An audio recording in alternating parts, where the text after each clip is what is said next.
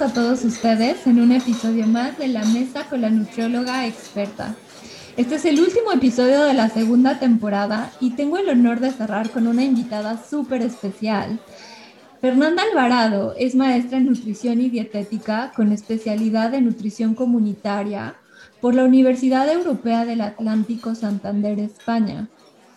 Además, es educadora en diabetes y promotora de salud por la Universidad Iberoamericana de la Ciudad de México. Es coautora del manual Aprendiendo a Vivir con Diabetes, colaboradora en el suplemento menú de El Universal, creadora de contenido en nutrición, salud y estilo de vida y host del podcast Bien Comer, producción de Dixon. En el episodio de hoy hablaremos sobre la cultura de la dieta y la delgadez, un tema bastante controversial, pero de mucha resonancia en la actualidad. Fer, es un honor tenerte el día de hoy como invitada en la mesa con la nutrióloga experta. Quiero decirte que me siento muy agradecida, muy honrada y súper feliz de que hayas aceptado esta invitación para que charlemos juntas. Admiro y respeto mucho tu labor, y debo decirte que eres una de las personas que me inspiró a crear este podcast. Ay, Leslie, qué gusto escucharte y escuchar eso, porque la verdad eso motiva a que siga haciendo mi trabajo. De repente quiero tirar la toalla y digo, ya, me siento de repente, yo creo que igual que tú, a veces picando piedra y contracorriente y quiero tirar la toalla, pero cuando escucho a nutriólogas como o a la misma población diciendo que, que logró cambio de hábitos y justamente yendo en contra de esta cultura de las dietas, bueno, pues no sabes lo halagada y honrada que me siento. Ay, gracias, Fer. De verdad es que creo que estos espacios son justamente para difundir información, para que la población conozca más sobre estos temas. Eh, yo ya te presenté, pero me gustaría que nos platicaras un poquito más sobre ti, cuál ha sido tu trayectoria profesional. Bueno, pues como bien dijiste, yo tengo una formación como promotora de salud y educadora en diabetes de, en la Universidad Iberoamericana y ahí tuve eh, pues el, gusto, la verdad, y, aprendí muchísimo con mi gran mentora Ana Berta Pérez Lizaur durante casi 10 años en todo lo relacionado a promoción de la salud. Lo que hacíamos en la universidad pues era sistematizar un modelo de promoción de salud eh, comunitaria para zonas urbanas en situación de pobreza. Sea, mi labor era diseñar, elaborar e implementar talleres de prevención de enfermedades cardiovasculares, eh, crianza saludable y educación en diabetes eh, en, en estas zonas, en toda Ciudad de México y también en parte del Estado de México. En 2018, bueno, ahí trabajé de, híjole, hace mucho, estuve nueve años, entonces estuve de 2009 a 2018 más o menos. Y justo cuando terminé, porque bueno, pues durante ese tiempo lo que yo hacía eh, era implementar estos talleres que te platico, pero a la par comencé a meterme en la divulgación, en la generación de contenidos editoriales y contenidos en redes sociales que empezaban, eran como los pininos de las redes sociales y también del podcast, justamente. Entonces comencé a generar contenidos y bueno, pues me voltearon a ver algunas marcas, evidentemente marcas con las que yo comulgo, ¿no? De la industria de alimentos y eh, para promocionar productos de los que yo pues estaba totalmente de acuerdo, que a la fecha uno que otro sigo trabajando con, ¿no? Y sobre todo muy de la mano con productos eh, que si las manzanas, que si las pasitas, o sea, aunque ustedes no lo crean, también ellos necesitan promoción y no necesariamente el trabajar con marcas o con la industria, pues quiere decir trabajar con, con Bimbo con Coca-Cola, ¿no? Hay, hay, un mundo enorme. Entonces, bueno, en 2018 decidí eh, comenzar a hacer una maestría. y yo quería dedicarme evidentemente a la parte comunitaria. Entonces, pues sí me fue difícil como encontrar una que tuviera la tira de materias y lo que yo quería estudiar específicamente, porque creo mucho que, que cualquier profesional de, de, la salud o cualquier profesional en general, pues tiene que estar actualizado, ¿no? Entonces, la verdad es que trabajando en, en la universidad, pues nunca dejé de desactualizarme, al contrario, pero cuando terminé de trabajar ahí es por eso que, que comencé esta maestría, ¿no? La terminé y, y bueno, pues ahora eh, actualmente continúo en toda el área de divulgación, alfabetización, eh, a través través de medios digitales. Tengo un canal de YouTube que va a cumplir, sí, o ya tiene por ahí tres años, que ese fue como mi bebé, porque el podcast, pues empecé con Nutres y después ya siguió el bien comer solito, pero pues el podcast fue hace como seis años. Entonces, bueno, trabajo tanto en medios tradicionales como en, en digitales y, y haciendo contenidos editoriales para algunos medios como el periódico El Universal. Me encanta mucho el trabajo que haces en redes sociales. He visto tu canal de YouTube. Sé que construir un canal de YouTube tiene bastante trabajo de por medio y sobre todo hacerlo con la calidad con la que lo haces es admirable porque los videos son hermosos, o sea, de verdad es que todo, todo cuenta y es un canal muy lindo que les invito a que visiten. Comenzando ya a platicar un poco del tema de la cultura de la dieta. Bueno, cultura de la dieta, liberación corporal, justicia social, nutrición incluyente, salud en todas las tallas, gordofobia, alimentación intuitiva, amor propio, aceptación corporal, body positive y muchos más términos como este están de tendencia, de los cuales no se hablaba mucho en los años 80, por ejemplo, a pesar de que dicen que hay estudios que ya surgían en ese entonces. Creo que sin ser lo mismo, hay un común denominador entre ellos. Y hablando particularmente de la cultura de las dietas, que se refiere al conjunto de creencias que la sociedad tiene en torno a los cuerpos delgados, a la belleza, a la salud, a la, a la delgadez como tal, eh, a mí me encantaría, Fer, que, que me contaras qué tan sonado está este término de cultura de las dietas en México. Pues fíjate que curiosamente, como, como lo mencionas, Leslie, sí, sí tiene mucho que ver en esta, en esta cultura, en esta creencia de que la delgadez es como sinónimo de superioridad, ¿no? De que un cuerpo delgado pues es un cuerpo con más credibilidad. Incluso por ahí dicen que llegan a ganar más, o sea, económicamente en un trabajo contratan más fácil a una persona alta, a una persona delgada, a una persona con cierta apariencia física, ¿no? Pero también me gustaría decirte que también en México eh, nos vamos de repente por el otro lado. Por ejemplo, ahorita hablamos mucho de esta cultura de la delgadez y demás, pero en pueblos, ¿no? En comunidades remotas, de repente está la mujer que es delgada y entonces la comadre le dice, oye, pues no te quiere tu esposo, ¿eh? no te tratan bien, porque también estamos acostumbrados en México, estamos hablando desde, Ciudad de México, desde Ciudad de, Monterrey, ¿no? En ciudades grandes o, donde se ve lo delgado, lo bonito, y ahora con redes sociales más, pero en zonas remotas del país, el, ser llenito es ser sanito, el niño gordito es un niño sano, la mujer eh, de cuerpo grande es una mujer bien tratada por el esposo y hasta económicamente, eh, pues mejor que, que otro, ¿no? Entonces también está esa parte, digo, no para, te, lo comento para no olvidarnos también de eso, ¿no? Que la gente tiene la creencia que alguien de cuerpo grande es alguien muy bien nutrido, ¿no?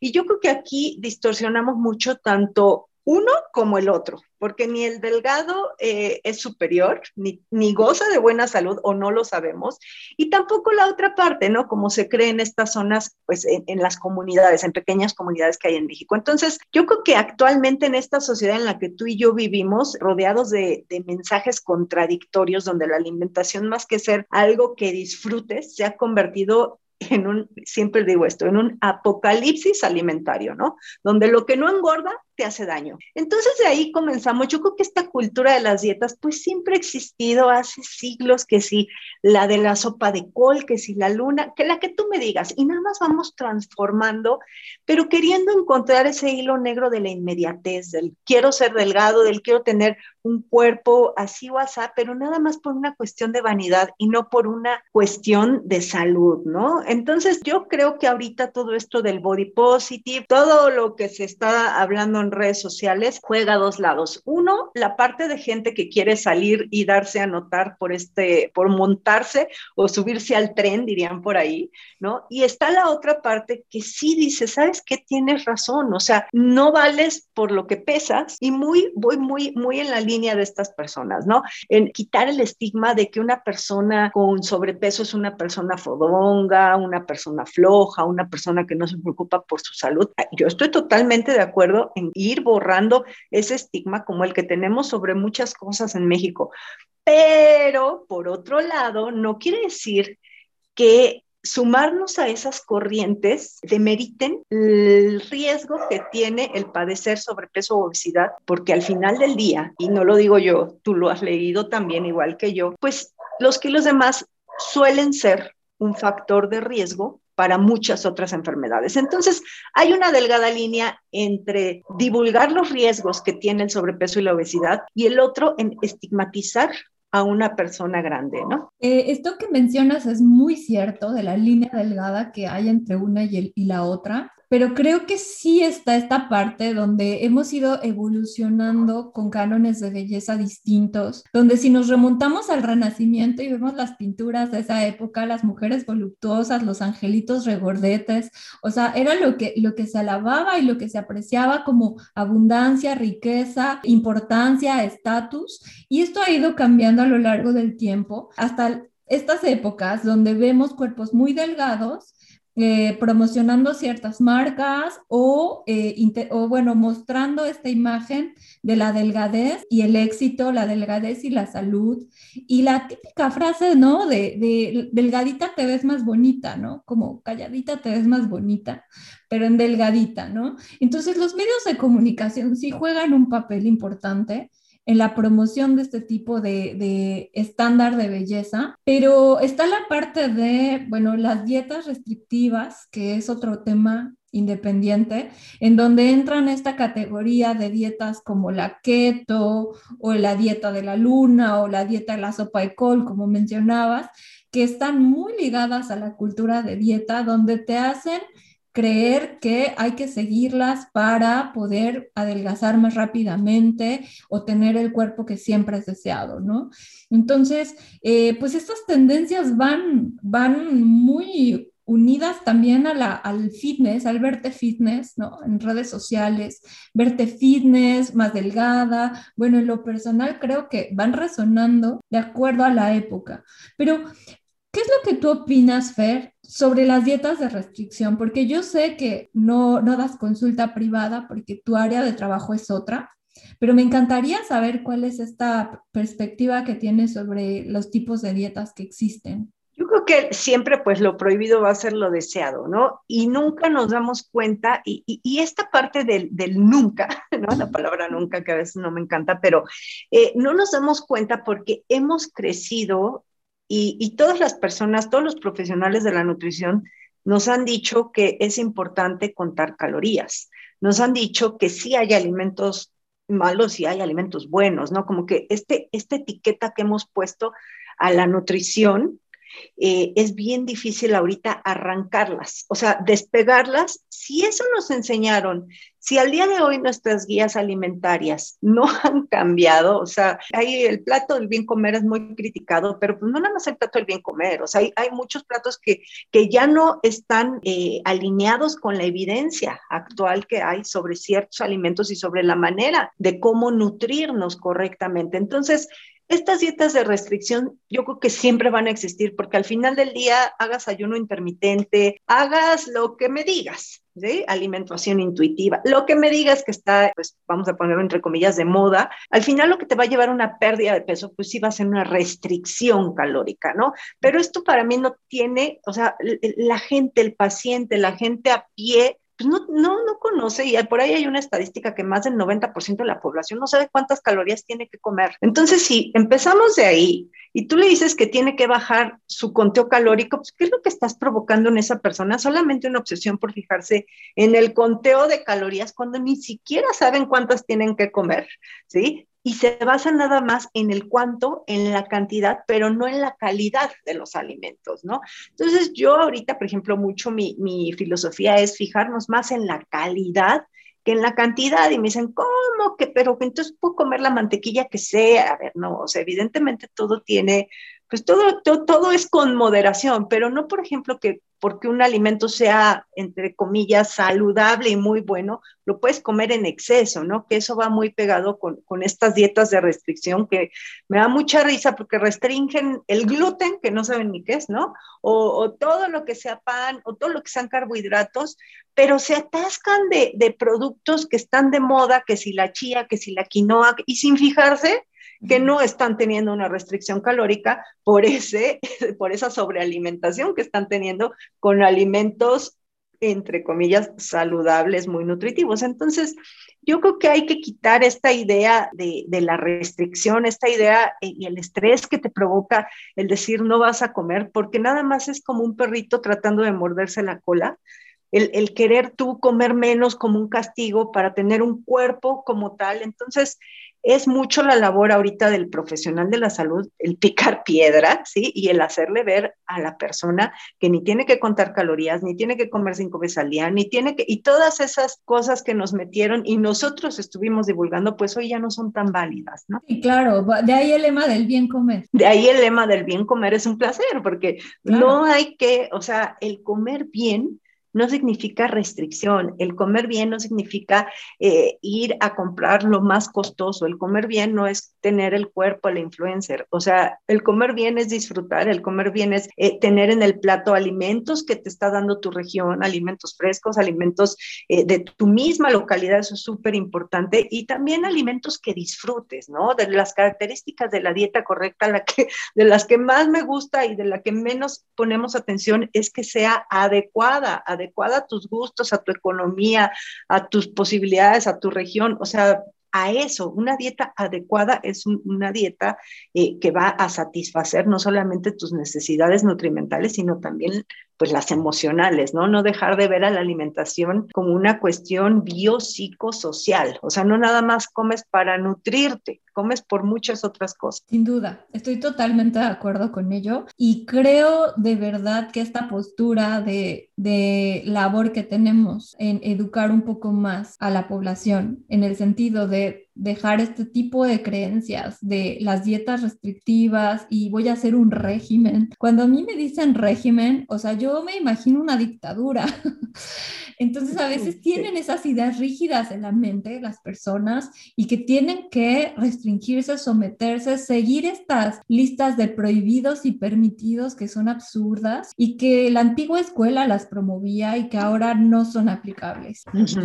Y bueno, yo en, en preparándome justamente para este episodio y además porque me gusta escuchar otro tipo de podcast, otro tipo de visiones, otro tipo de enfoques, escucho también algunas psicólogas eh, y algunas nutriólogas que hablan sobre estos temas, donde se dice, ¿no? Por ejemplo, escucho el podcast de De qué tiene hambre tu vida con Ana Arismendi, que me encanta, es un podcast bastante completo, con mucha trayectoria también. Eh, ella, experta en psicología de la alimentación, mencionaba en uno de sus episodios que las dietas atentan contra la salud e incluso es una forma de violentar a las mujeres. Otro tipo de, de, enfoques eh, un poco extremos más extremos como el de Raquel Lobatón, donde, donde ella menciona en su podcast que las dietas no sirven, que la, la, la postura pesocéntrica del personal médico de la salud ¿no? Eh, ha hecho que también esta, este enfoque de, de perder peso eh, y, de, y, de, tener que llegar a un estándar de belleza, pues ha llevado también a que muchas mujeres sean no aceptadas eh, cuando se trata de tallas grandes o cuerpos grandes. Entonces, bueno, yo respeto mucho esas posturas y tomando a lo mejor este contexto, me encantaría saber cuál es tu perspectiva sobre qué hay detrás de todo esto de violentar a las mujeres o no con las dietas o simplemente se trata de un sistema médico pesocentrista que ha hecho que pues las personas pues no, no se sientan aceptadas o no, se, no encajen en, en el peso que debería ser o que la gente quisiera que tuviera. ¿Qué piensas de todo esto? Que yo creo que ni muy, muy, ni tan, tan. O sea, informar sobre las consecuencias de la obesidad no es estigmatizar, este, ni es este, gordofobia, ¿no? Como generalmente dice, dice la gente. Entonces, estas posturas sí, o sea, evidentemente tú no vales por lo que pesas, sin embargo, yo creo que como profesional de la nutrición, de la salud, no debes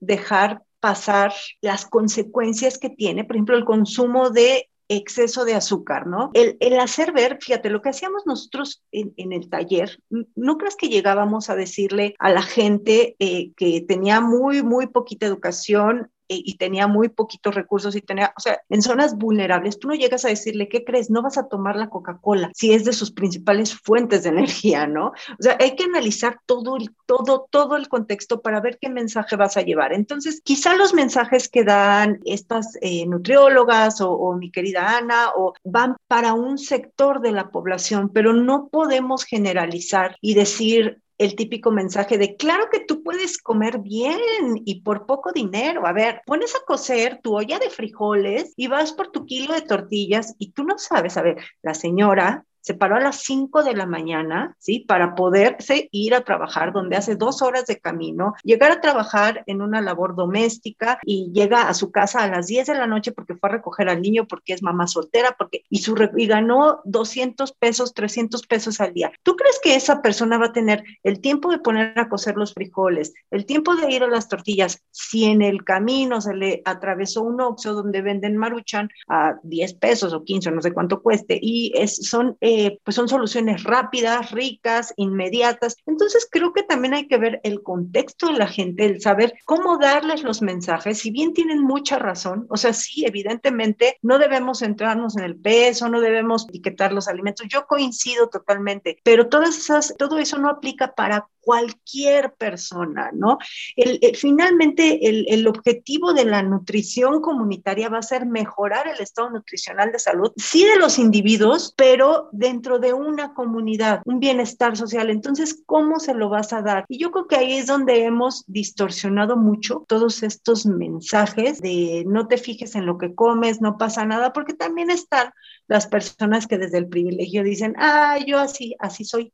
Entonces ya no me importa y, me dejo ir y no me importa que eso, el azúcar tenga, se, tenga estas consecuencias y pues es como decirle, oigan, pues fumen, sean felices, si te hace feliz eh, emborracharte y tomar mucho tabaco. Y o sea, de verdad, a veces no suena muy radical el comparar y creo que por eso esta nutrióloga Lobatón, que no tengo el gusto de conocer, pero tuvo muchas diferencias con Simón Barquera, ¿no? Porque hablaban de esta cuestión de, de las etiquetas y demás pues yo creo que ni un lado ni el otro, o sea, los extremos, y como comenzamos platicando, no es lo mejor. Hay que analizar el contexto. Todos tus pacientes no les das un machote con una dieta. Tú ves, lo escuchas, ves sus necesidades, ¿no? Eh, ves clínicamente qué es lo que necesita y después ya le das una recomendación. Entonces, igual deben ser los mensajes. Y creo que todos los profesionales debemos tener cierta responsabilidad en lo que estamos divulgando y sobre todo cuando hablas para población en general.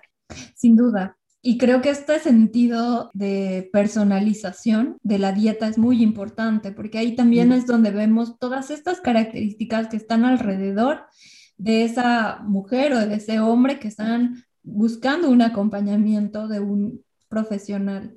Y bueno, creo que sí, lo, comentábamos eh, antes, antes de grabar este episodio, que hay una barrera muy delgada entre el beneficio y el perjuicio. Hablando sobre este tema de las dietas para perder peso específicamente, porque desde el punto de vista terapéutico, las dietas para perder peso equilibradas, variadas, calculadas, eh, con todas estas características de la personalización, eh, desde el punto de vista clínico, para ayudar a una persona que quiere mejorar su calidad de vida, por, porque tiene un peso que le está generando quizá o está asociado quizá a enfermedades colaterales, pues puede ser benéfico, o al menos así lo aprendimos. Y en el caso común de las personas que padecen de obesidad, y que desean realmente y genuinamente perder peso para mejorar su salud, yo creo que es muy válido. Esa es mi postura. Pero a mí me gustaría saber qué piensas tú del tratamiento nutricional que, juega el rol de eh, optimizar la calidad de vida de estas personas, pues como nos lo enseñaron en la universidad. ¿Qué piensas de eso? Lo, lo, acabas de decir perfectamente, cuando ves a un individuo, ¿no? Entonces, acá sí estoy de acuerdo tanto con Ana, con Raquel, en el sentido de la mejor dieta es la no dieta, ¿no? Y yo creo que eso viene de una corriente de una, una argentina buenaza, buenaza que se llama Mónica Katz, y que ella dice, la mejor dieta es la no dieta. Y sí, coincido totalmente, pero de que la dieta no funcione en un individuo prescrita por un profesional, eso es otra cosa, porque evidentemente si tienes cierta patología o necesitas perder peso o qué mejor y el mensaje que siempre estamos diciendo es asesórate con un profesional, ¿no? Por algo la nutrición abarca tanto y, y, y durante la carrera, pues aprendes distintas áreas y no solamente cálculos y dietoterapia, ¿no? O sea, ahí está llena de cosas. La gente cree que un nutriólogo nada más sabe hacer dietas, pero, pero al nutriólogo muchas veces se le olvida integrar todos esos conocimientos que adquirió eh, a lo largo de la carrera cuando están frente a su paciente. Entonces, sí es, sí, las dietas, por supuesto que van a funcionar cuando son individualizadas y cuando la persona va a ver al profesional, ¿no? Mm, quizá no van a funcionar cuando la lees en, en, en, una revista o cuando te la está diciendo un influencer en un canal de YouTube. O sea, es la diferencia. Por supuesto que sirve, pero también el triólogo cuando prescriba una dieta tiene que ver el contexto, ¿no? El todo. Ahora, eso por un lado. Por otro, la población en general, o sea, la gente a pie debe saber sobre alimentos, no sobre nutrimentos ni punteos calóricos. O sea, la labor de un buen nutriólogo no solo es prescribir un plan de alimentación, es conocer al paciente y ver de forma integral cómo le va a ayudar a llegar a sus metas, ¿no? Enseñarle eh, el bien comer y sobre todo borrar todos esos estigmas sobre dieta que hemos eh, creado a lo largo de los años, hasta nosotros mismos los hemos hecho, ¿no? Entonces ahora decirles, pues, ¿qué crees que no tienes que comer cinco veces, nada más tres, ¿no?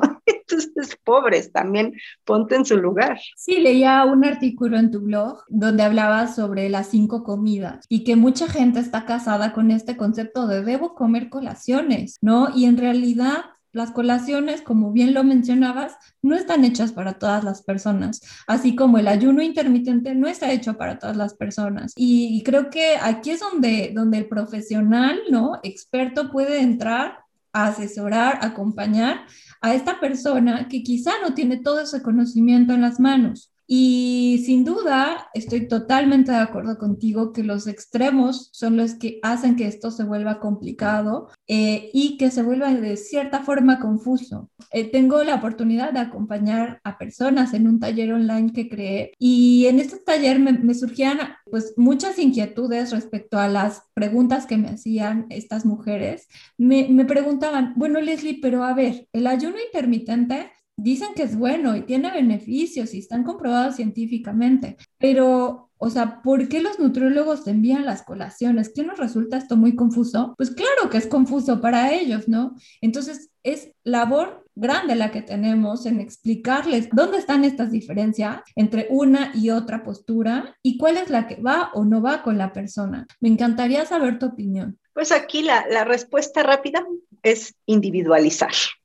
o sea, punto, ¿no? No todos somos iguales, quizá hay quien no necesita cinco comidas, quizá hay quien necesita ocho, ¿no? Y quizá hay quien con dos comidas cubre perfectamente sus requerimientos. Entonces, si el ayuno sí, si el ayuno no, si la keto, debemos, el mensaje que debemos llevar es hacerles ver que no hay una respuesta general, o sea, todo es un depende, la respuesta en la nutrición es depende y depende de qué, de la persona, entonces es individualizar, o sea, no pensar quizás si la dieta de la col fue una maravilla para ti, no para ella, ¿no? Ni para él. Entonces, es, es eso, hacer entender eso por un lado y por otro, que, que no, no hay alimentos mágicos, o sea, que, que un alimento por sí solo no te va a curar ni te va a enfermar. O sea, es el conjunto de o sea, la dieta, ¿no? Si definimos lo que quiere decir dieta. Entonces, sí, como quitar esas ideas y, que mucho han estado, a ver, yo no lo culpo a, a, esta persona. Si primero lleva mensajes contradictorios por parte del profesional, después el marketing a todo lo que da le está bombardeando la cabeza de que, de que tortillas keto. Y después escucha que la vecina sí bajó de peso con, con esa dieta keto. Pues bueno, obviamente ¿qué va a hacer la persona a pie que no, y no tiene por qué tener conocimientos de nutrición? Alguien común y corriente, pues va a seguir esa dieta keto, ¿no? Entonces, creo que aquí es muy tomar a la nutrición como una cuestión personal, o sea, no, no, no todos usan lo mismo, ni, ni tenemos los mismos gustos, entonces, como individualizar, ¿no? Y que sea, es el mensaje de, de los profesionales, individualizar, o sea, muy, muy, es personal, Ya las prescripciones y, las dietas, pero pues seguiremos viendo dietas en Google, este, creo que por muchos años más, ¿no? Creo que esto de la cultura de las dietas va a permanecer. Yo sé que a lo mejor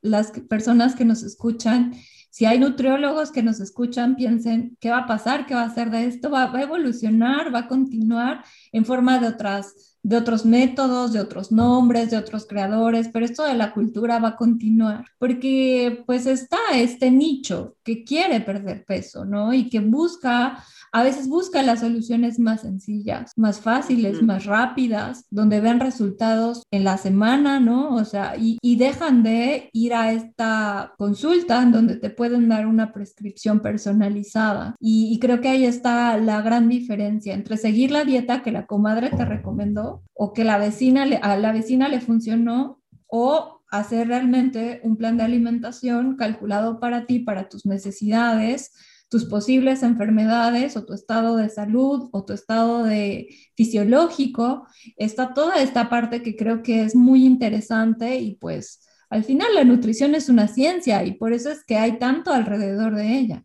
Y tantos cambios, ¿no? Y tantos cambios. Y algo que me gusta mucho de lo que tú comunicas, Fer, es que como profesionales vamos aprendiendo y desaprendiendo y además vamos adquiriendo conocimientos nuevos, nos vamos, nos vamos profesionalizando en otras áreas, eh, vamos actualizándonos y sí es muy probable que pues quizá información que antes creías que así era ya no sea ahora. Y eh, se llama deconstrucción, ¿no? Que es la palabra del 2021, creo. Sí, sí, exactamente. Y Fer, eh, de este tema, de esto que estamos platicando tan interesante, ¿hay algo más que quisieras acotar o agregar?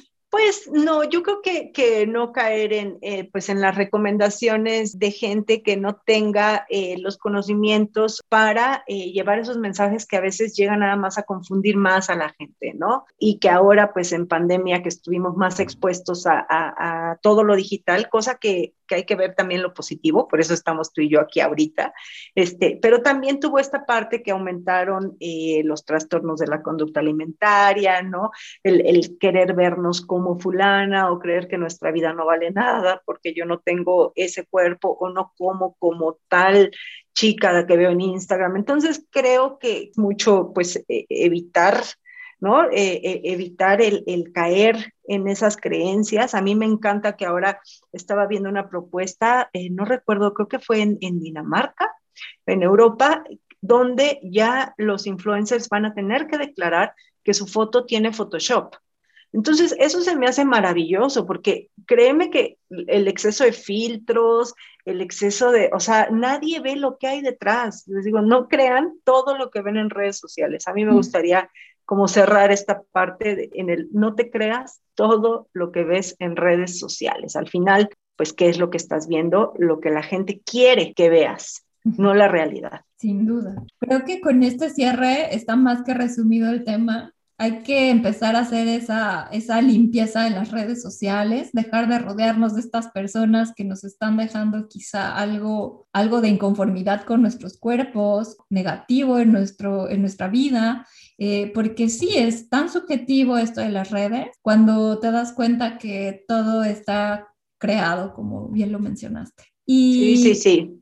No, y comprender que los modelos influencers no son representativos del cuerpo humano promedio. Eso es importantísimo también, ¿no? Para no sentirse menos, o sea, no.